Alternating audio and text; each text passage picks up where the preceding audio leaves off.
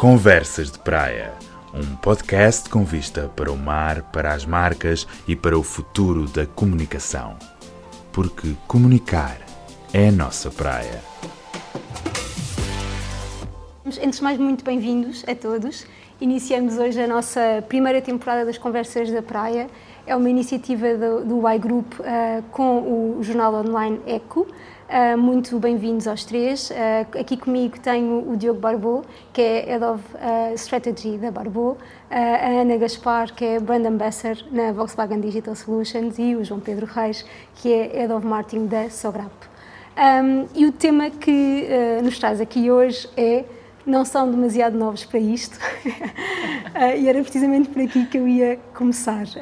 Diogo, Ana e João, um de vocês que queira começar com, com esta pergunta, esta provocação, no bom sentido. Muito bem, posso, posso abrir as Antes de mais, Luísa, muito obrigado pelo convite. É realmente um prazer estar aqui, especialmente neste setting incrível aqui com a Ana e, e com o João. Uh, e a primeira coisa que me parece dizer sobre o tema é que, na realidade, não sinto que haja uma idade certa, seja ela jovem ou seja demasiado velha para, para fazer o que quer que seja na vida e muito menos desenhar uma marca. O que interessa aqui é o estado de espírito constante de procura e de curiosidade para queremos conhecer o que é que se passa no mercado, o que é que o nosso consumidor procura e nós adequarmos a marcas nesse sentido. O que é que sabemos ao dia de hoje? A mudança não é uma, uma possibilidade, é uma certeza. E é cada vez mais rápida. E vemos isso a nível tecnológico. Vacinas que eram feitas em 30, 40 anos, agora são feitas em um. A tecnologia, o, o típico exemplo da, da Kodak versus as câmaras digitais, cada vez, é cada vez mais rápida. A mesma coisa com smartphones, passamos por Nokia, BlackBerry e depois os iPhones. E cabe às marcas saberem responder a essas necessidades, não só num ponto de vista de produto e de resolver essas tensões de consumidor, mas também no seu posicionamento enquanto imagem de marca como é que eu me vou posicionar versus aquilo que o mercado me pede. Portanto, respondendo à questão, trata-se mais da irreverência que muitas vezes associamos a essa juventude e não da idade per si. Sim, se calhar agora salto aqui só, só, só para completar, concordo plenamente, obviamente.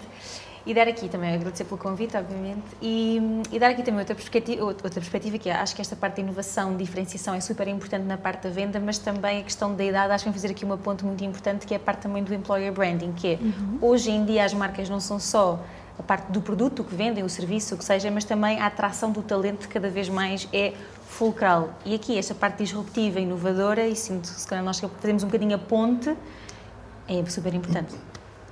Sem dúvida. João? Eu diria que a idade é irrelevante. Uh, e eu uh, acho que uma das iniciativas que este ano surgiu, uh, e temos vindo a quebrar estereótipos nos últimos, nos últimos tempos, ainda bem, foi a questão do Forbes 50 of over 50. Um, e de facto mostra que hoje em dia a pressão sobre a idade tem que baixar, não é? Não é por ser mais velho ou mais novo que, que isso se diminui. E, e, se as pessoas provarem o seu valor, não vai ser a idade que vai ser um, um, um problema. Um, eu acho que para nós Uh, o facto de sermos jovens de espírito, nesse sentido, ajuda-nos, pelo menos a mim ajuda-me em dois momentos. Um, por um lado, eu não tenho ligação emocional às decisões do passado uhum. e, portanto, estou completamente uh, desvinculado, desprendido de, de, daquilo que foi feito no passado e, portanto, posso pensar com, com uma caixa completamente aberta. E depois eu acho que alguém com um espírito mais jovem também pensa, uh, pelo menos eu penso assim, eu não, vou, não me quero eternizar no cargo que tenho, um dia vou mudar, mais cedo provavelmente do que mais tarde, e por isso a forma como eu trabalho com a minha equipa é totalmente colaborativa, porque um dia uhum. um deles pode estar-me a liderar num, num, outro projeto qualquer e eu quero é que eles brilhem, que tenham condições para, para brilhar. Por isso, acho que este espírito jovem ajuda nisso, estar desprendido por um lado e trabalhar com uma colaboração muito maior, se calhar, do que havia, do que havia no passado. Muito bem. Então, os três trabalham marcas que são muito mais velhas do que vocês, não é? Portanto, a Barboa Salvo Erro tem 101 anos, a, a, a Sograp 79 e a Volkswagen, a Ana, Volkswagen Digital Solutions, que é parte da, do Volkswagen Group, tem 97 anos. E a, a, pergunta é como é que é trabalhar com, em, com marcas que têm uma cultura tão, tão vincada, que estão tão bem estabelecidas no mercado, que com certeza que terão alguns, alguns vícios. Um, como, é que, como, é que, como é que isto acontece no vosso dia-a-dia? Se calhar vou começar com paciência. uh, é, é, é verdade que nós temos ideias, queremos implementar, fazer coisas frescas, mas uma das primeiras aprendizagens que eu tive ao juntar-me a este tipo de, de, história, digamos assim, é ter paciência. porque a velocidade com que, com que nós queremos fazer acontecer, na realidade é simplesmente impossível, tem que haver uma venda quase interna da ideia, com calma, gerir expectativas, uh, especialmente porque as pessoas que também estão acima de nós uh, têm que comprar esta ideia, mas eu diria que, que há ali uma fase de adaptação, pelo menos eu tive essa fase de adaptação, mas é totalmente possível. E pelo menos acho que nós os três devemos partilhar isso. É, também só é possível um perfil como o nosso estar onde está porque também há espaço. Ou seja, eu acho que esta parte aqui, uhum. apesar de haver marcas vincadas e um historial, acho que também há, ou pelo menos a, a esperança de mudar qualquer coisa ou de implementar coisas novas e, e dar-nos espaço para fazer isso acontecer. Pode não ser com a velocidade com que nós queiramos, mas mais cedo ou mais tarde lá vai ao caminho.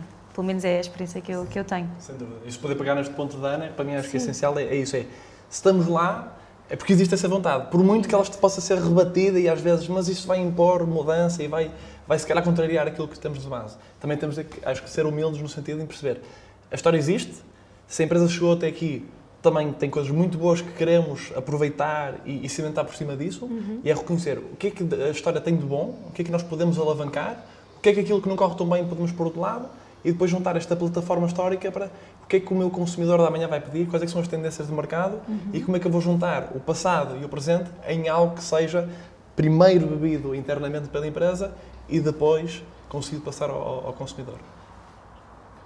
Sim, eu tenho marcas com 250 anos de história no portfólio, portanto, nós temos mesmo muito para. Temos, um, temos mesmo um arquivo histórico, portanto, temos que ir consultar.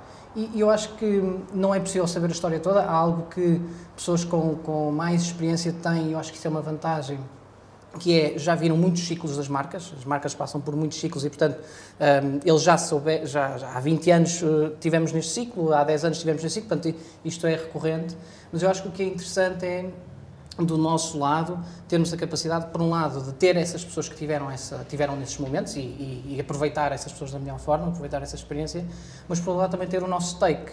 Um, eu tenho essa experiência de, de ir, de, de, pedir informação do arquivo histórico e de eu próprio tirar dali uh, ilações que nunca, nunca ninguém tinha tirado. E, portanto, porque é que nós não aproveitamos isto com esta nuance uh, e nunca tinha, ninguém tinha pensado dessa forma, e pode ser de uma história de há 150 anos atrás. Uhum. Uh, e portanto, essa frescura que eu acho que podemos trazer é, é, muito interessante. E o que é exigente para nós, isso acho que sim, exige um bocadinho de trabalho a mais, é de campo, é de ir à procura e ter essa curiosidade. Se o tivermos, vai ser fácil. Isso cola com, com aquilo que eu vos ia perguntar a seguir, que era o que é que os novos têm que os velhos não têm. E o João está a falar da frescura. Uh, é isso, João? É, é mais alguma coisa? Eu acho que no espírito, pelo menos, uh, acho que sim, pode ser a frescura, um, é também a forma como, como colaboramos. Uhum. Alguém que. Um, e por outro lado, eu diria também a coragem. Um, mais do que nada, até pode ser uma pessoa mais velha que mudou de empresa e que vai para aquela empresa com mais coragem. Porque alguém que já tentou uma determinada iniciativa cinco vezes, à sexta vai ter menos, menos vontade, não é? Uhum. E nós vimos, bom, a sexta, é, a sexta é que vai ser de vez, e portanto vimos com essa vontade e, e temos essa coragem. Depois acho que é não ter medo, não é? Eh, nós, se percebermos essa história, se percebermos que no passado também se cometeram erros, uh, se tentou fazer aquela, aquela pivotagem da marca e não funcionou, aquela comunicação que até foi horrível, um, ehm, percebemos que não há problema em cometer erros. As marcas cometem erros como as pessoas cometem erros uhum. e por isso é não ter esse medo. Se calhar o espírito jovem traz isso mesmo. Aqui só, só completar com exatamente aquilo que disseste há bocadinho, que é, e eu já senti isto diretamente de um diretor que me perguntou diretamente, tu não tens medo? Pois não. E eu, não. Porque é que ele estava a dizer há bocadinho, que esta questão da carreira, que nós sabemos que não vai ser, eu lembro perfeitamente, quando o meu pai soube que eu ia para a Volkswagen, ele vai ser a minha empresa até eu ter 50 anos, e eu... Uh, não, Maybe not. Não, não pode ser. Até pode ser. Até pode ser. Não é pode ser. Mas, ou seja, este, só, eu acho que esta diferença de mindset faz toda a diferença. O não ter medo de falhar porque ao fim e ao cabo nós só acabamos por ir para o próximo nível quando falhamos e percebemos que aquilo não é o caminho, não é? Uhum. E acho que há aqui uma geração, mais ou menos da, da nossa idade, que não tem esse medo. Há um descomprometimento com essa hum, certeza de sim, que sim. isto que não é um casamento para a vida, sim, mas há um comprometimento com aquilo que se faz, não é? E, e a palavra-chave acho que é precisamente de geração, ou seja, mais do que ser o que é que os jovens têm que os outros não têm, é mais o que é que esta geração tem que a geração passada se calhar não, não teria ou teria de outras formas. Também, uhum. por exemplo, foram realmente, nós achamos que somos empreendedores, também foram muito empreendedores. Vemos que muitas empresas foram feitas na, na altura dos, dos, nossos pais. Uh, e esta questão, mais a geração e a idade, é muito diferenciador. Uh, eu penso, por exemplo, uh, em, em, em, vários casos, quando somos confrontados com uma ideia nova, nós temos o tal frescor de querer combater, porque temos esta, esta base, este, este set de não ter medo. porque nos foi incutido. Eu já, uhum. já tive uma situação muito particular, um, um detalhe, uh, com o TikTok, por exemplo, é uma coisa mínima, mas uhum. eu lembro-me de estar a experimentar, por causa de um amigo que queria para um, um vídeo, o TikTok pela primeira vez, e eu não consegui, não consegui adequar. E o primeiro pensamento um foi: choque estou igual ao meu pai. Então, não, não vou conseguir separar nisso. Mas imediatamente entra o meu set de base a dizer: não, não, não. Tu tens a curiosidade, tu tens esse frescor, então vai atrás disso. E agora é garantir que este, este, uhum. esta vontade me acompanha até eu ter 70, 80. Diogo, se não fores, não vais conseguir compreender os teus filhos, portanto, mais vale ir. Exato. Mais vale ir e estar onde eles estão. Um, como é que é as pessoas? Como é que é gerir pessoas que são, muito, algumas delas, muito mais velhas do que vocês? Uh, será que isso vos coloca em desvantagem ou não? Acham que isto não tem nada a ver com. com não, é, não, não é sobre, sobre isto? A minha resposta direta é não. Não. Uh, mas acho que depende muito também da forma como a pessoa uh, entra na função, não é? No, no, no, meu caso, acho que é o facto de ter sido um recrutamento interno uhum. facilita, porque é mais difícil se a pessoa vier de fora, não conhecer a realidade um, e também facilita, e talvez também é uma mensagem para os jovens, às vezes as multinacionais são, são empresas difíceis, muito, muito carreiristas, digamos assim, do ponto de vista de, de organização, uhum. e às vezes umas empresas, ainda que grandes, mas com menor dimensão, talvez de, dessa funcionem melhor, porque eu conheço toda a gente, ou praticamente toda a gente, uh, porque na minha função anterior dentro da Sograp tinha projetos um, em que acabava por conhecer toda a gente e nós como trabalhamos como uma família, pensamos mesmo desta forma, uhum. um, é muito mais fácil e, portanto, eh, foi uma transição natural. Se a transição for natural, o respeito pela função um, funciona perfeitamente. Eu acho que isso é muito importante. Uh, onde pode e deve acontecer é nós reconhecermos eu, e eu não tenho esse problema, problema, nenhum com isso, eu trabalho com pessoas que são mais inteligentes do que eu e que sabem mais do que eu. Uh, e naquela função eu conto que elas tomem uh, as decisões e eu estou ali para garantir que aquelas decisões são bem tomadas e são bem vendidas interna e externamente. Portanto, desde que eu tenha este papel, não de Ronaldo, mas de Fernando Santos, um, e que seja bom nesse papel, posso perfeitamente ser até melhor do que essas pessoas nesse papel. Portanto, e, esse, esse ponto é chave. É, é, O papel de gerir a equipa não é fazer melhor cada trabalho de uma equipa, é conseguir conjugar cada uma das peças para que no total consigam fazer a entrega do trabalho uh, melhor. E o ponto que tocaste de, de entrar numa equipa é essencial termos a humildade de reconhecer. Quem lá está também está por mérito próprio e chegou lá por alguma razão. Portanto, vamos uhum. absorver aquilo que tem de bom e pensar agora com este set de pessoas como é que vamos fazer algo ainda melhor projetado para o futuro. Sim, aqui o meu caso também, como o do João, também como é, foi uma questão interna, também facilita. Eu estava a pensar se fosse alguém, alguém externo, ia é ser um bocadinho mais complicado, de certeza. Não diria que seja, que seja impossível, obviamente, acho que as pessoas, nós também somos uma espécie de família e as pessoas respeitam-se e dão um espaço para, para que a pessoa cresça, uhum. mas de certeza que ia ser, que ia ser uma dificuldade. Uh, eu tenho uma diretora que usa sempre uma expressão que eu acho muito a piada, que é, Ana, nós estamos sentados à mesa, não estamos na cozinha. E eu adoro aquela expressão porque uh, se, se, se adequou perfeitamente. Eu aqui tenho um aspecto interessante que vocês não têm, que eu sinto às vezes, que é muito interessante, que é o facto de eu ser mulher é porque eu sou muito jovem e sou mulher. E então eu estou numa indústria tecnológica e de carros que mais masculina não podia ser. Então temos que ter ali uma posição dura na reunião e. Mas eu, mas eu sinto que há total respeito, não há. Mas, ou seja, uma pessoa tem que perceber em que momentos é que tem que ser assertiva e quando é que não tem que ser, mas. Mas, mas corre bem. Mas o que é que bem. achas que é chave aí, Ana? Achas que é fazer muito bem o trabalho de casa? Sim. É a preparação, é o quê? É a qualidade do, do trabalho que nós entregamos. Uhum. E eu, como sinto uhum. que as pessoas também têm confiança no que eu entrego, a minha voz acaba por ser ouvida e tem, e tem valor. E eu ali sinto, ou seja, o João estava a dizer também, ou seja, tenho pessoas que são muito melhores que eu na, na, na equipa de gestão em determinados assuntos, mas sinto que para eles próprios tomar uma decisão vêm perguntar o que é que achas e isso é muito valioso. Uhum, uhum. Até porque um, depois uh, lidas com muitos stakeholders sim, uh, sim, sim, sim. É? e muitas vezes vais, ser, vais amplificar uh, essa ideia não é? que está na cabeça de de outra pessoa. Completamente. Agora vamos mudar aqui um bocadinho de rumo. uma pergunta mais pessoal: o que é que queriam ser quando eram ainda mais novos? que engraçado. Ok. Bem, se calhar eu posso, posso começar, porque a minha é clara. Bem, então, não gozem comigo, mas eu ia ser dançarina profissional, ok? Pronto.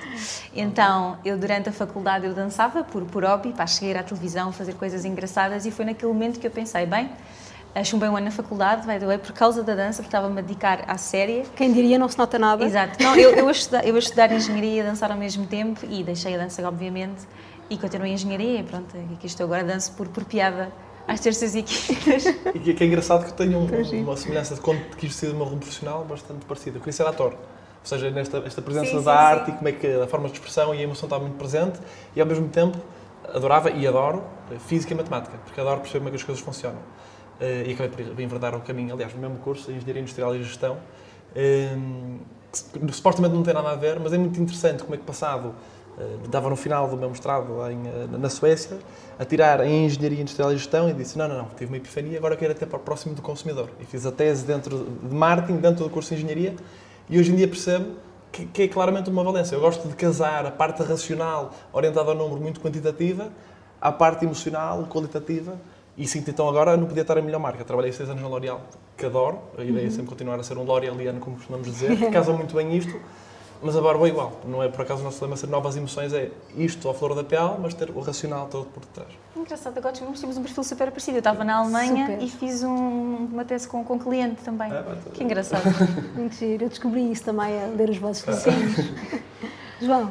No meu caso, desde muito pequenino que quis ser político, para aí desde os 5, 6 anos, e, e como quis isso, eu disse, bom, vou tentar ver como é que a coisa funciona, uh, e fui pela consultoria perceber como é que podia também ajudar os governos neste uhum. mundo a, a trabalhar, estive também no Banco Mundial para experimentar um pouco, mas depois percebi que o ritmo de impacto na sociedade era curto, pelo menos para o que eu ainda hoje eh, quero, e portanto acho que só quando tiver 70 anos, se calhar aos 60, é que me vou dedicar a essa vida, mas quem sabe um dia. Mas portanto, entretanto decidi entrar para uma empresa de cariz exportador com impacto na economia nacional, pronto, com uma função completamente diferente. Muito giro. E esta pergunta é só para a Ana e para, e para o João, já, já vais perceber porquê. Okay. Uh, em que medida é que, é que a família influenciou aquilo que vocês fazem hoje? Olha, no meu caso, posso, posso, posso partilhar, influenciou na ótica em que me deu espaço novamente para fazer o que eu queria, porque não concordou. Então, curso de mestrado em Engenharia Industrial, a trabalhar numa fábrica na Alemanha. Estava já feito, não é? Engenheira na Alemanha, porque é que, é que eu ia voltar? Então eu termino o meu mestrado na Alemanha e decido que me quero juntar a uma startup em Lisboa. O meu pai disse que eu ia arruinar a minha carreira o que é que vais fazer à tua vida? Tu vais voltar para Lisboa para uma startup? Estás aí tão bem colocada, uma engenheira, nananã. E eu, pai, mas eu quero experimentar, eu quero fazer uma coisa diferente.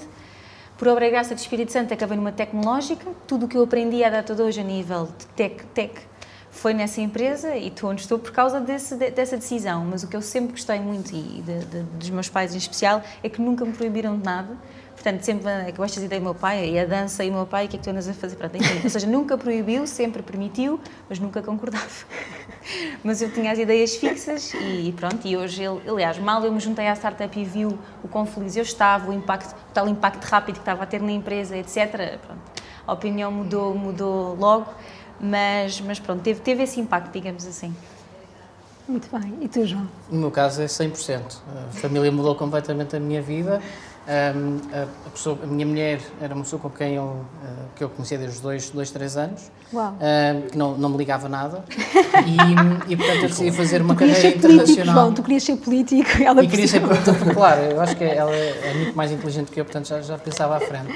E, e durante muito tempo decidi fazer uma carreira internacional e perceber um bocadinho como é que funcionava o mundo, uhum. um, até que houve umas férias que afinal um, a coisa proporcionou-se e ela afinal já gostava de mim uh, e eu estava prestes a assinar um contrato para ir para o Dubai e ficar lá. No Dubai não é possível viver conjuntamente com uma pessoa que não esteja casada, uh, portanto é ilegal.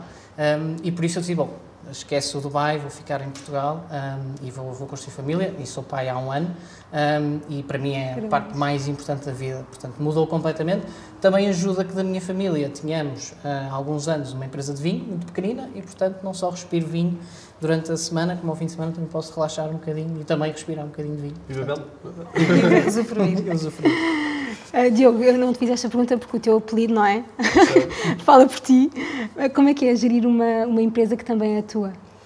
É realmente um caminho que estou a fazer, porque apesar de ser uma empresa familiar, de 101 anos, que passou, vai agora na quarta geração, o, o formato de educação foi precisamente no sentido de não, tu vais querer fazer aquilo que tu quiseres fazer. E, e durante muito tempo, até a última, a pensar realmente qual é que vai ser o meu caminho.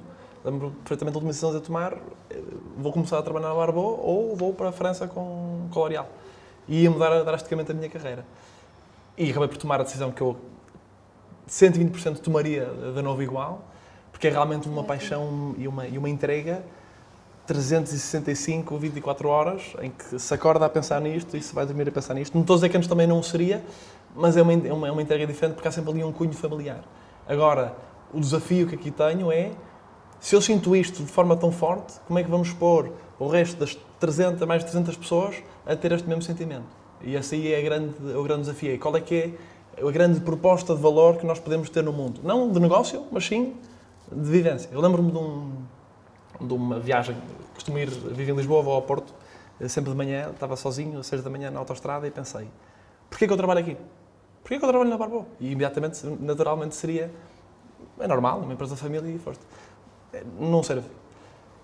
E foi perceber, e nem é pelo, pelo valor económico que pode gerar, não, é qual é a proposta que eu vou trazer ao mundo e é isso que me vai guiar. Enquanto eu acreditar nisso, eu vou sempre trabalhar na Barbo. Se algum dia, por algum motivo, que eu duvido, eu deixasse de acreditar nisso, eu tenho certeza que sairia. Porque isso é muito mais forte do que qualquer outra, qualquer outra ligação. Muito Employee bem. Value Proposition. É Employee é exatamente, Purpose. Uh, outra, outra, outra pergunta. Uh, vivemos numa era de, de, muito ruído, não é? Uh, muitas mensagens, muitos canais, este digital que nos esmaga. Como é que é gerir, gerir as marcas com relevância num, num momento destes? é difícil. Nós também temos esse desafio, não é? Porque vos ajudamos a, a, a, responder a esse desafio, mas gostava de vos ouvir um bocadinho sobre isto. Eu acho que o mais importante do, do lado das marcas, as marcas têm que ter uma estratégia um, e têm que saber uh, que consumidores é que querem chegar. Obviamente uhum. ultimately chegam a todos, mas têm que saber a consumidores a que querem chegar.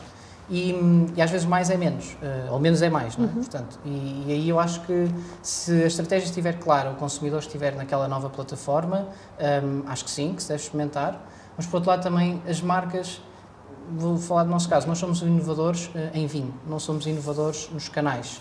Um, e, e eu, nós não temos por que seguir the latest fad um, só porque sim. Portanto, se calhar vamos ver como é que funciona, se calhar aquilo até nem funciona e vai ser uh, prejudicial até para a marca, portanto, vamos ver como é que as coisas funcionam e daí a seis meses seremos os primeiros a dizer que sim.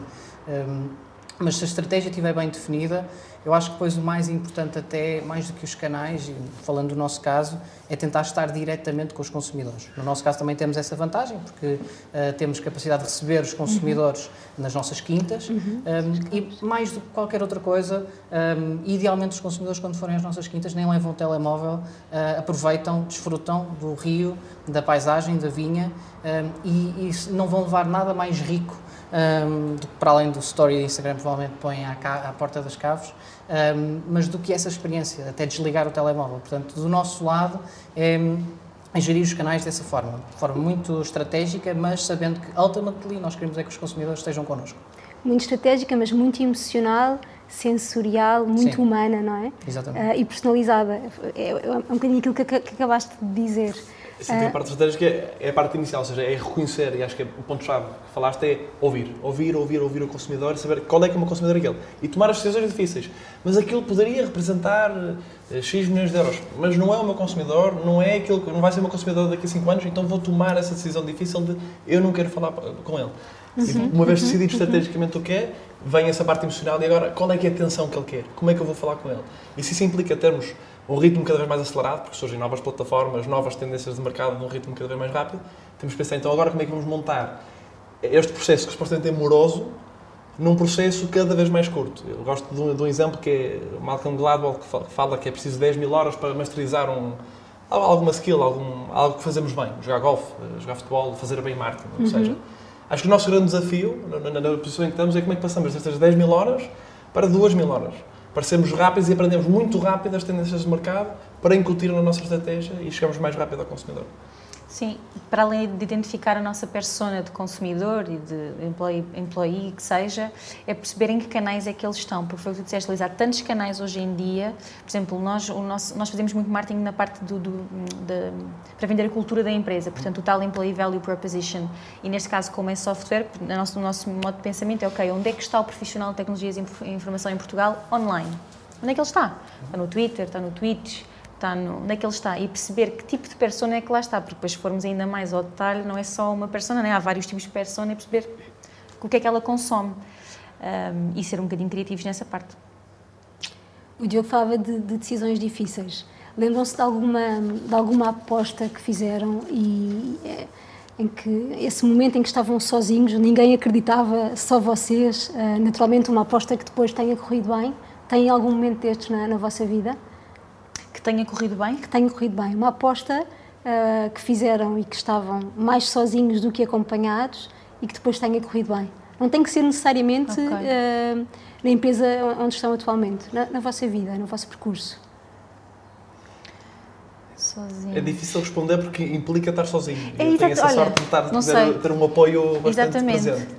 Acho que depois a tomada de decisão de sim ou não acaba sempre por ser muito sozinho, mas a, a tomada de decisão vem muito por, por suporte e de consultar. Pelo menos eu encontro ser. Eu não, eu não gosto é de tomar sozinho, gosto de ouvir, porque talvez o meu consumidor ouvir quem está à minha volta para beber e depois de poder tomar a decisão uh, sozinho. Sim, e na, na minha experiência é uma coisa... mais um bocado. Não, não faz mal, na, na, minha experiência é uma coisa iterada, portanto, não surge ou seja, fala-se da ideia e logo aí conseguimos logo perceber se há pernas para andar ou não. Ou seja, então não há aquele momento em que é decidir é para avançar ou para avançar. Não é, ou seja, houve todo um processo antes uhum. uh, de, de, de, construção, de construção com... em conjunto, então não há esse momento de opá, estou completamente sozinha, mas eu acredito, pessoal. não, não há. Bora lá, se calhar é aquilo que estavas a dizer, João, como, como, estamos habituados à parte colaborativa e trabalhar sempre Sim. a equipa. Eu, eu, no meu caso, posso dizer, eu lancei uma startup própria, um, depois de terminar o MBA. Depois no MBA a pessoa sente-se um super-homem e pode fazer uhum. tudo e vai conquistar o mundo. Um, e, e, decidi lançar aqui em Lisboa. De facto, não a lancei sozinho, mas uh, descobri pessoas que não conhecia para serem meus parceiros, etc. Foi uma decisão difícil. Um, depois, entretanto, passados dois ou três anos, decidi fechar essa empresa e foi por isso que depois também fui para a Sograp. Mas eu acho que foi uma decisão difícil. Nesse aspecto, vou dizer que correu bem, porque se calhar aprendi ali o complemento do MBA, que é algo teórico em algo muito prático, contratar pessoas, fazer um business case, uhum. fazer tudo por mim. Outra coisa é trabalhar numa empresa em que está, está, tudo a funcionar e, portanto, é só dar ali uns toques. Uh, foi uma decisão difícil, mas que acho que correu muito bem e, se calhar, contribui para o facto de eu estar onde estou hoje. Uh, e, e, acho que a nossa cultura deve também, cada vez mais, premiar essa capacidade de coragem tomar essa decisão. Para mim, o benefício não foi naquele momento, não, não tornei uma, uma unicórnio, mas mais tarde estou a ter um benefício, seja para a minha carreira, seja para a minha família. Por isso. Só por curiosidade, qual é era a startup? Era Cook for Me. Eu já sabia. Eu olhei para a tua. Eu vou-vos dizer porque. Tu sabes que me entrevistaste em 2016? Não é possível. Ai, que falar giro. Eu olhei para a tua cara e pensei assim: esta cara não me é estranha. E igual quando disseste startup em Lisboa e fechou passado uns anos, eu é Cook for Me. Fantástico. Quando eu estava na Alemanha à procura de uma startup, nós falámos. A sério? Juro-te. Que giro. Pois falámos. Que engraçado. Isto nem feito, não é? Claro que falámos. Porque quando estava na Alemanha à procura de uma, quando estava na Alemanha à procura de uma startup, pá, falei com várias e falei com a Cook for Me. É verdade. Falamos. Opa, e que engraçado. em algumas coisas, acho eu. Opa, nós depois Sim. quando mantivemos conta, ah pá, sério, como assim? Que giro, muito giro este momento. Esta comunidade é... Exato, exato, este pessoal dos fazedores. Muito giro, muito giro. Então, e agora um bocadinho mais sério outra vez. Bora, bora lá, bora lá. Quem é que quer começar por fazer um elevator pitch da empresa em que trabalham? Assim, em eu poucos posso segundos. fazer, eu faço muitas vezes. Então, bora lá. Vamos bater outro evento. Mas para quem? Para mim, para mim, para mim, Ok, ok. Então, o que é que acontece? Também para vocês para ficarem a conhecer, porque muito do trabalho que eu faço, como eu estava a falar, é muito sobre employer branding. Isto porquê? Porque o negócio da Volkswagen Digital Solutions é interno. Nós fazemos software para a Volkswagen Group. Então, basicamente, o investimento em tecnologia está a acontecer a nível mundial, portanto, toda a parte da automação, implementação de processos de software está a ser um boom e a Volkswagen Group não é, uh, não é, não é diferente. E o investimento a nível digital está a acontecer não só na Alemanha, mas também fora da Alemanha. E Portugal não passou despercebido. Está a haver um investimento brutal a nível tecnológico e nós basicamente representamos o investimento de digitalização em Portugal da Volkswagen Group. Neste momento temos três grandes departamentos que trabalham para vários parceiros, para as várias marcas, Audi, Porsche, Main Trucks and Bus, e desenvolvemos software e soluções para as, para as marcas. Já somos 200 pessoas, ambicionamos ser 450 em 2023 Estamos, temos estado a crescer 100% ao ano, estamos cá desde 2019. Uau. Tem sido, tem sido um desafio muito, muito interessante e, e difícil. Diogo? Eu, para fazer um elevator pitch para ti, Luís, enquanto, enquanto vai? Ou enquanto, é enquanto, enquanto vai, enquanto vai. Enquanto, enquanto vai. vai. Vais, vais, ter que ficar com a minha conta então. Ficar, isto é novo, é Exato, exato. Tu ficas com a minha conta.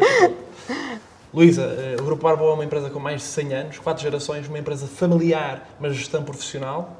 uma empresa obcecada com emoções, ainda mais obcecada com o consumidor. A nossa, a nossa grande propósito é proporcionar tempo e espaço ao consumidor para viver novas emoções, especialmente agora no contexto de pandemia em que nós vivemos. O desafio aqui é como é que tornamos a área de construção civil, que é menos, é menos digitalizada em todo o mundo, na mais digital de todas e um lead time to market mais rápido de todos. Boa. Muito bem.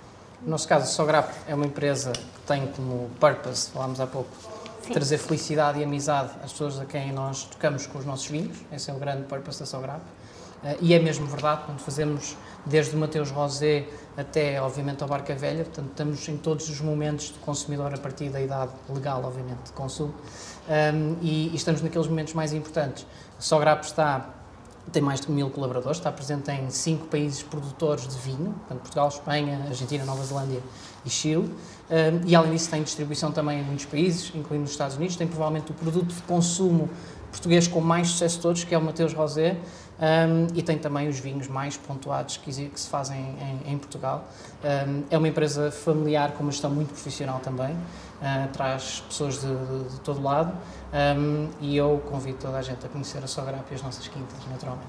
Sim, por mim, Luísa, só por causa de falaste de Mateus Rosé, é uma, história, uma curta história. Eu lembro-me de estar no meio do Camboja, em Battambong, que é a segunda maior uh, cidade no, no Camboja, no meio de um supermercado, longe, realmente não, não havia, não havia nada. E entro no supermercado, queria comprar uma água e de repente olho para cima de uma prateleira e eu não acredito. Lá estava a garrafa de Matheus Rosé. E que é engraçado, é que me transmite aquela Portugalidade, Sim, que é uma coisa que é verdade. Eu tenho muito orgulho em ter casa, uma empresa é casa, casa, não é? é. E, a Sobrap sendo uma empresa 100% portuguesa, a também. E, e acho que é uma coisa boa de podermos termos orgulho das marcas que realmente são nacionais, mas estão presentes em, em, em todo o mundo. Muito bem. Então agora uh, encontramos-nos aqui nesta mesma praia daqui a 20 anos. Estamos um bocadinho mais curvados, um bocadinho mais velhos, com alguns cabelos brancos. Eu já tenho alguns, vocês não têm nenhum, não falta nada. Um, como é que seria agora o elevator pitch das vossas empresas, 20 anos depois? Olha, nós já tínhamos passado a marca dos mil colaboradores e éramos uma referência na Volkswagen Group para desenvolver software de inovador para, para o grupo. Vocês vinham um carro a passar, o software do carro tinha, feito, tinha sido feito aqui. Isso é que era. Vai ser. Ambition Goal. Exato. Diogo. Portanto, o pitch correu bem para ti? Correu muito bem, aceitei, aceitei. Eh, e agora vou, vou-te resumir o que é que aconteceu nos últimos 20 anos. Basicamente, passamos a ser a, a, o líder ibérico em tintas eh, e a nível mundial atingimos o top 50 e conseguimos ser a empresa que consegue transformar mais rapidamente uma casa, muito mais para além do, do IKEA, como um mero toque de transformação de cor. E conseguimos assim democratizar o acesso àquilo que qualquer português deve ter acesso, que é, by the way, é, é, está acima da, da média da União Europeia de número de pessoas que têm em casa, mas depois realmente não têm dinheiro para mantê-las. E nós democratizamos esse acesso e conseguimos dar novas emoções a todas as casas de todos okay. os portugueses. Está, está comprado. Já. Do nosso lado. Já desinfetamos, estamos desinfetando. Do nosso lado, dentro do nosso corpo, há um sonho. Um, e esse sonho tem, está relacionado com a nossa crença de que Portugal, um, e nomeadamente a Sograpa, onde está também, em Portugal e em Espanha e nos outros países, um, vai conseguir fazer vinhos uh, muito prestigiados. Concorremos contra regiões muito difíceis, que, que já têm um, um, histórico grande, mas nós acreditamos que podemos ser a empresa de vinhos familiar mais admirada no mundo. Este é o nosso sonho um, e, portanto, daqui a 20 anos espero poder dizer que ele está a concretizar. E eu tenho certeza que é possível. Quais é que são os vossos maiores desafios? No dia a dia, dia, -a -dia. do trabalho? Essa parte foi boa do trabalho. Como você pois é. ser pai. Desafios de trabalho. Assim, duas, três coisas que, que se recordam assim automaticamente, sem pensar muito. Eu, como estou numa empresa muito grande, eu lido com muita burocracia, que mexe com o meu sistema nervoso. Quando quero fazer uma coisa é preciso o papel do papel. E isso é um bocadinho. Às vezes, ou seja, é um bocadinho frustrante, porque nós queremos que a coisa aconteça amanhã e afinal não pode. Uhum. E depois tens. Diria, tens Digital Solutions no nome e depois ainda mexe mais contigo. Exatamente. Nós, nós vimos de um mundo muito rápido, que é a tecnologia, e isto, aliás, isto é um desafio na Volkswagen Group, que é o departamento legal falar a mesma língua que o departamento tecnológico, não é? Não falam. Uh, isto é um desafio grande que eu que também sinto no, no meu dia a dia. Mas sim, de cabeça é este. Eu, eu vejo uma perspectiva um bocado do início da nossa conversa, que é. Eh, o classe geracional e não de idades, sobre a postura e a vontade, a curiosidade e a mudança. Uh, eu acho que eu sinto muito isto de ser uma, uma haver uma aversão à mudança, tal como também encontrava uh, na L'Oréal, ok? Não acho que não seja específico daqui. Exato. Este uhum. classe geracional da mudança e agora é como é que nós conseguimos pegar uh, em, em, todos os colaboradores que têm este sentimento e reconvertê-los dizendo que não é uma vontade nossa, é uma imposição do mundo que está sempre a mudar. Portanto, nós ou vamos mudar ou vamos morrer. Vamos morrer. Então é, é esta versão mudança aquilo que nós temos conjuntamente, não é batalhar, mas sim pôr as pessoas on board para fazermos todos o mesmo caminho. No meu caso, o marketing tem um papel completamente central em tudo, não é?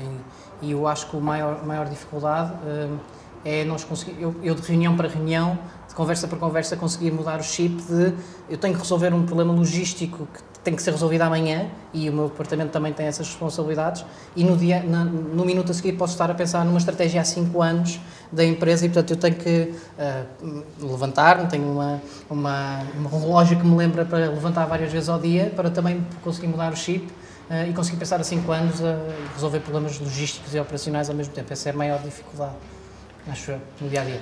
Posso, posso acrescentar uma que é, uh, acho que também não, não, sei se acontece agora, como é portuguesa é familiar, não, mas como uma empresa é muito grande, é uma coisa megalómana, nós temos muito contacto também com, com outras unidades tecnológicas e a mim mete-me especial confusão a nível pessoal, não sei se é só pessoal, quando as pessoas têm a sua agenda própria. Como estamos muito habituados a trabalhar uhum, em equipa uhum. e todos, todos em conjunto atingir o objetivo, quando, as, quando nós começamos a reparar que alguém tem a sua agenda própria e que isso pode fazer, desculpem, agora só sei falar em inglês, jeopardize o, o nosso objetivo, uh, também me mete um bocado de confusão.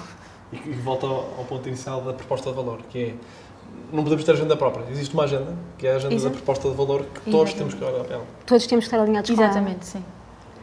Uh, o João falou do relógio que vai apitando ao longo do dia e que te lembra para te levantares, esticares as pernas. Como é que é um dia normal vosso? Podes começar, João, se calhar. Estou aqui, peguei no modo do teu relógio. É sim, eu não posso dizer isto muito alto, mas eu tenho blocos do meu dia na agenda só para eu pensar e espero que ninguém os descubra. Isso é, é espetacular, Pronto. eu também estou nessa, também estou nessa, ainda ali estava... Bom, eu estou sempre muito ocupado por causa disso, tenho, Exatamente. tenho que ter tempo a pensar. Tem que estar marcado na agenda. Porque tem que estar, tem que estar, porque se tens o azar de mostrar a agenda e está tá, tá, há lá buracos em, em, livros, não é? Exatamente. Não, já, já Só o meu chefe é que eu acho que ele não sabe como ver a minha agenda, portanto, eu, quando ele descobrir isso vai ser mal. um, mas, mas também tenho um bloco de, de, da manhã nomeadamente a primeira meia hora, que me permite ou chegar atrasado ou ter aquele bloco para me organizar. Uh, e isso é, para mim é muito importante conseguir sentar no, de manhã e saber qual é o meu objetivo do dia. E depois o dia vai ser preenchido entre ler as propostas que eu tenho que ler para, para, para o dia, uh, estar com a equipa, uh, ir ao open space e perguntar como é que as pessoas estão, provavelmente marcar um almoço com a equipa um, e desfrutar um bocadinho, perceber como é que está o momento deles e a motivação deles uh, e depois tentar terminar o dia com pelo menos mais dois ou três itens da minha checklist feitos. Uh, e nomeadamente pensavam, ok, tal questão, esta semana os problemas estão resolvidos, este mês os temas estão endereçados, este ano para o planeamento já está a ser trabalhado e a estratégia há 5 anos já está a ser trabalhada também. Portanto, tentar chegar ao final do dia, fazer o pisca em todas é, é um desafio. Sim. Olha, o meu dia começa sempre da mesma maneira nós, porque eu falo muito para um tipo de, de persona, que é os, os, os, engenheiros de software e pessoas que trabalham em tecnologia de informação, eu quero e gosto de estar no meio deles para perceber como é que falam, que piadas é que dizem, uh, como é que é vivenciar um bocadinho o dia a dia deles. Então, todos os dias há um departamento da empresa que faz a daily stand-up. Então, uhum. nós às nove da manhã, todos em conjunto, é uma reunião que demora cinco minutos, uhum. apresentamos caras novas que tenham chegado, porque nós estamos, como estamos a crescer muito rápido, quase de 15 uhum. em 15 dias há pessoas novas a juntar-se à equipa. Uh, falamos sobre notícias, o dia a dia, o que é que tem passado, cenas do Elon Musk e a Bitcoin, sempre, sempre assim este tipo de, de notícias. Falamos sobre se alguém precisa de ajuda, nós, temos, nós também estamos a importar muito talento, muitas dúvidas sobre como é que é ir às finanças, também ajudamos as pessoas. E, e, acho que basicamente falamos sobre estes, estes grandes tópicos. Depois faço, faço assim com a equipa de marketing e comunicação, ver o que é que, o que, é que temos, o que é que temos na, na agenda, depois dependendo do dia as reuniões habituais, mas o que eu sinto às vezes, especialmente quando temos eventos, nós temos muitos eventos, é que eu falo muito. Eu às vezes eu chego ao final do dia e só quero estar em silêncio, então eh, não sei se vos acontece a mesma coisa, mas eu quando isso acontece para mim é uma red flag, que ok, tenho que olhar para a minha agenda e começar a cortar reuniões, porque eu às vezes também tenho lá uns espaços, assim uma tarde que se chama Ana, e o meu pessoal, ah, o que é, que é esta meeting? Ah, essa meeting é muito importante. e não dá para cancelar.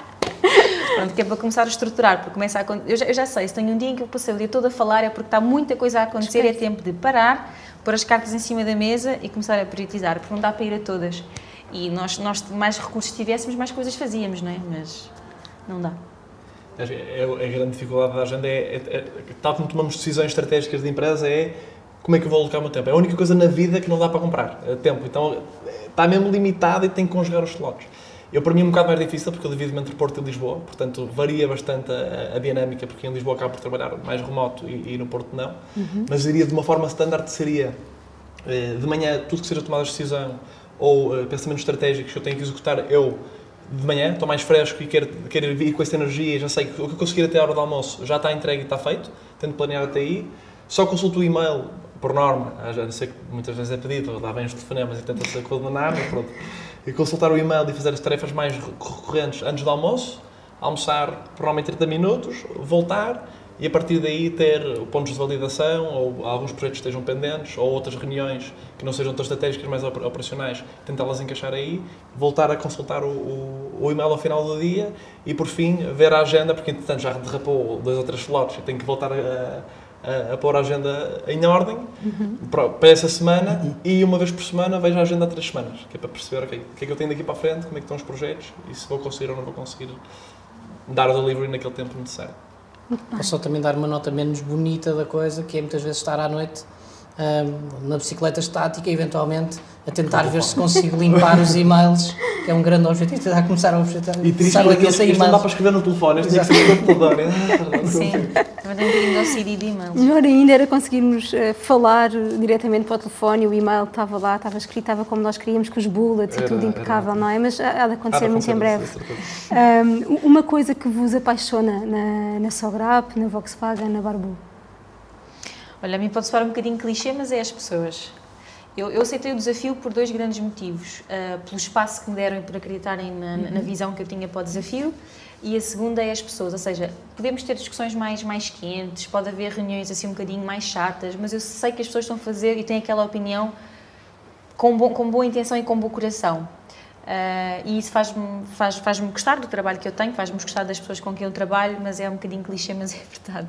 É as pessoas com quem eu trabalho uh, e o desafio em si, obviamente.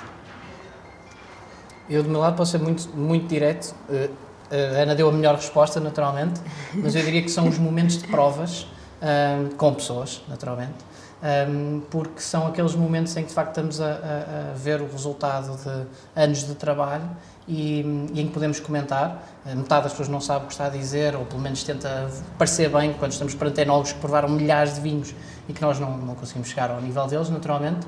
Um, mas é engraçado que nós nos sentimos desafiados e é talvez a parte mais difícil, porque intelectualmente nós, eu consigo esquematizar muitas coisas e, e estruturar muitas coisas, mas quando chego ao vinho, uh, aquilo tem uma base científica, mas há uma parte que a maioria das componentes do vinho não são conhecidas à data sequer. Uh, portanto, é, é, é, muito de intuição, de parte sensorial, e para mim é das partes mais desafiantes é estar a fazer isso e estar com outra pessoa que tem uma sensação completamente diferente com o mesmo vinho. Acho que é das partes mais mind-blowing que existe na, na Sobral. Quantas provas é que já fizeste, João? Fiz muitas provas. Não em teoria devemos fazer provas quase todas as semanas. Portanto... É? E, e, não sentes frustração. Os provam todos os dias, não é? Claro. E não sentes frustração quando não entendes uh, uma ou outra nota de prova ou quando não consegues chegar aos taninos? Sinto, ou... sinto uma grande vontade de chegar a casa e comprar 10 vinhos daquele estilo para perceber as diferenças e, e, e, e, da próxima vez não, não falhar. E, por exemplo, mas aquele foi uh, Alcaçuz que detectou naquele vinho. Bom, ok, da próxima vou tentar lá chegar e vamos ver se, se, se consigo. Mas, mas é um desafio permanente. Eu uma vez fiz uma prova de vinhos com 10 vinhos e a conclusão que eu tirei é que provar vinho tira a audição. É que as pessoas começam a falar muito alto. É possível. Começam a falar muito alto. Pá, esta prova de vinho está a ter aqui. E tu, Diogo? Eu diria, certamente também as pessoas no sentido em que nós temos um, mais de, se não tenho erro, 30 pessoas que têm mais de, porcento das pessoas têm mais de 20 anos de casa. Portanto, realmente são pessoas que vestiram a camisola. Eu, por acaso, tenho o nome e costumamos dizer isto: nós somos todos família Barbô. Eu tenho o nome Barbô no apelido, mas para mim, e já, já disse isto também uma vez, e ao Filipe também, que é Luísa Menso Barbô, porque são parte da equipa, não é? Quem trabalha connosco é também parte familiar e eu tenho que ter esse espírito familiar. Isso, sem dúvida. Eh, e, para além disso, para também poder dar uma, uma outra resposta, eh, eu diria que é olhar para, para, a empresa, olhar para a marca e as pessoas que lá estão e saber o potencial de transformação que uma marca como a Barbô tem. Eu lembro perfeitamente que eu tinha, eu tinha 20 anos, tinha fácil acesso à tinta. Um, e tinha o quarto pintado com casca de ovo. E não quero mudar a cor do quarto e mudei para um, um cinzento clarinho. Portanto, estamos a ver a, a grande diferença do quarto, né? que é um casca de ovo para um cinzento clarinho. não fui eu a pintar, lá escolhi a cor, não fui ao quarto durante quatro dias, voltei-me a deitar quando aquilo já estava pintado, eu deitei-me na cama e lembro perfeitamente deste pensamento. Começou-se agora. Uau! Parece que estou num quarto diferente. Parece que mudei os móveis, mudei a cama, mudei a cabeceira, mudei as cortinas e não mudei nada, só mudei a cor e foi uma, uma ligeira nuance. E agora imagino o potencial de transformação que isto tem.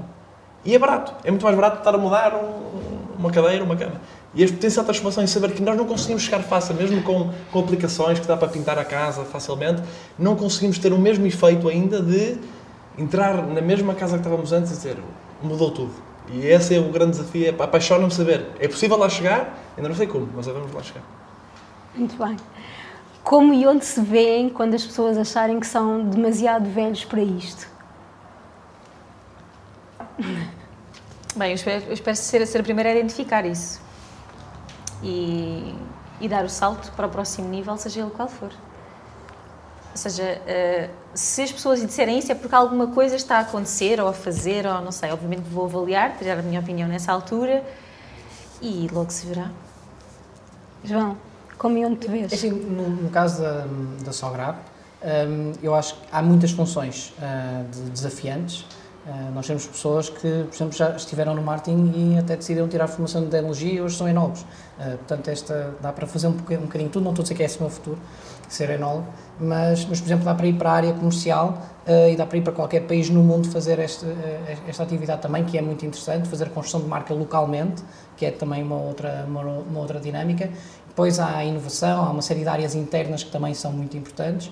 Por isso, quem sabe, é onde a organização e eu entendemos que também a minha curva de aprendizagem, eh, se estagnar, vou ser o primeiro como a Ana disse, a identificar isso e a dizer, bom, eu, eu, venho de uma escola em que mudava de projeto a cada três meses, isso não vai acontecer aqui, naturalmente, uh, mas se vir que a curva está a estagnar, eu próprio vou, vou, recomendar outro sítio qualquer e eu acho que hoje em dia temos que ser muito redondos, não é? Portanto... Uhum. E acho que acabamos por ter, se calhar, o mesmo objetivo que é, o meu objetivo é precisamente estagnar, o que é que quer dizer com isto? É chegar àquele ponto em saber que uh, quem está à minha volta e o João dizia ao início, não tem problema nenhum em ser a pessoa que menos sabe do tema na sala. Eu quero é aprender e quero ter essa curiosidade. Então, o objetivo é construir essa estrutura em que toda a gente vai ter mais capacidade do que eu. E eu, entretanto, também tentei aprender e esforcei, mas saber que elevamos tudo como um todo e lutar para que esse momento chegue. Para que chegue o momento, eu já estou demasiado velho para isto e agora vou embora. Qual é que foi o melhor conselho que já receberam? Hum, agora me a faltar a palavra. Quando uma pessoa está muito tempo no mesmo espaço, no mesmo sítio, não, não estagnar. Se acomoda, não é? Não, não, não acomodar. Acomodar, acomodar é fácil. É fácil porque depois sabemos, sabemos fazer o nosso trabalho, sabemos o nosso dia a dia e não acomodar. E é exatamente isso que o Diogo estava, estava a falar, que é eu acho que nós devemos ter isso em comum, que é gostamos do desafio, queremos o desafio, gostamos de ir para o próximo nível e se calhar nós próprios não vamos deixar-nos acomodar, mas estar, estar atento de, pá, será que estou aqui agora acomodada porque já sei fazer isto? E então, quando, quando eu estava no mundo das startups, isto falava-se muito, não é? O acomodar é muito perigoso. Em tudo. Relações, tudo. Eu, eu tenho, tenho dois, um que não segui e um que tento não seguir. Uh, o meu pai dizia-me sempre para nunca casar, para amigar só. Uh, portanto, esse eu já, já, já disse que não. Mas há, mas há alguma lógica no que ele diz, no sentido em que, pelo menos profissionalmente, no caso do Diogo é um bocadinho diferente, mas uh, não casar com a empresa. Eu sou amigo da empresa em que estou e, e é possível perfeitamente que um dia, uh, por essa amizade também se manter, eu queira ir para outra empresa e, portanto, acho que o amigar é importante, as pessoas não devem sentir esta decisão de estar totalmente casadas com a empresa.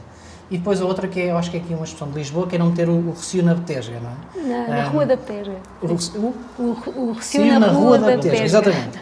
exatamente. Uh, e eu acho que isso para para mim é, é, às vezes é difícil, ou seja, tentamos fazer muita coisa e encaixe e o dia tem 27 horas, uh, mas depois vemos que a coisa não funciona e portanto é, é, um dos grandes conselhos de uma professora, talvez do secundário, que me dizia isto e que eu tento seguir. Oh, bem, se calhar agora já estou a ir pela Betesga, não convém muito, deixa-me voltar atrás e ir por outra rua, ou então reduzir a minha carga e fazer menos, fazer um bocadinho menos.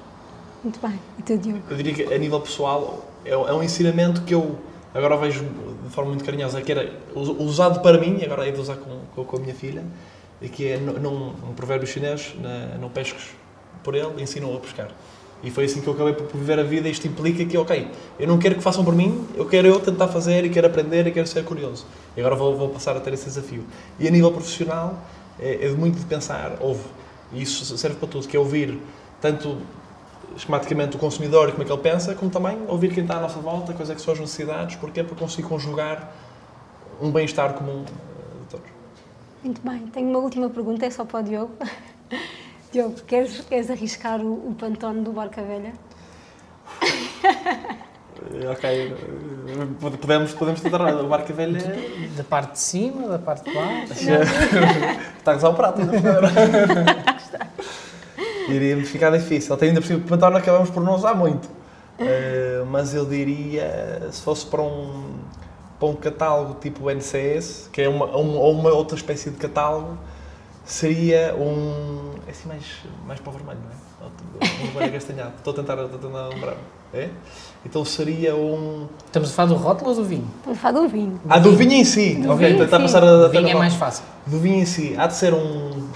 Um R. Um, E- um R10 traço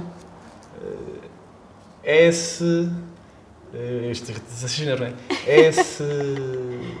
Mil. Como é que isto funciona? Há, uma, há, uma, há, um, há um círculo de cores, ok?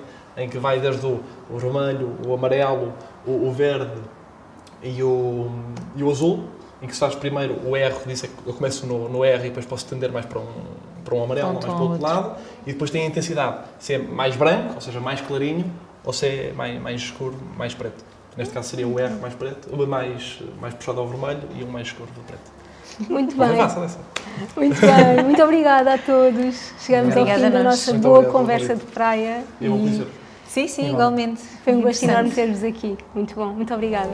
Obrigada. Obrigada.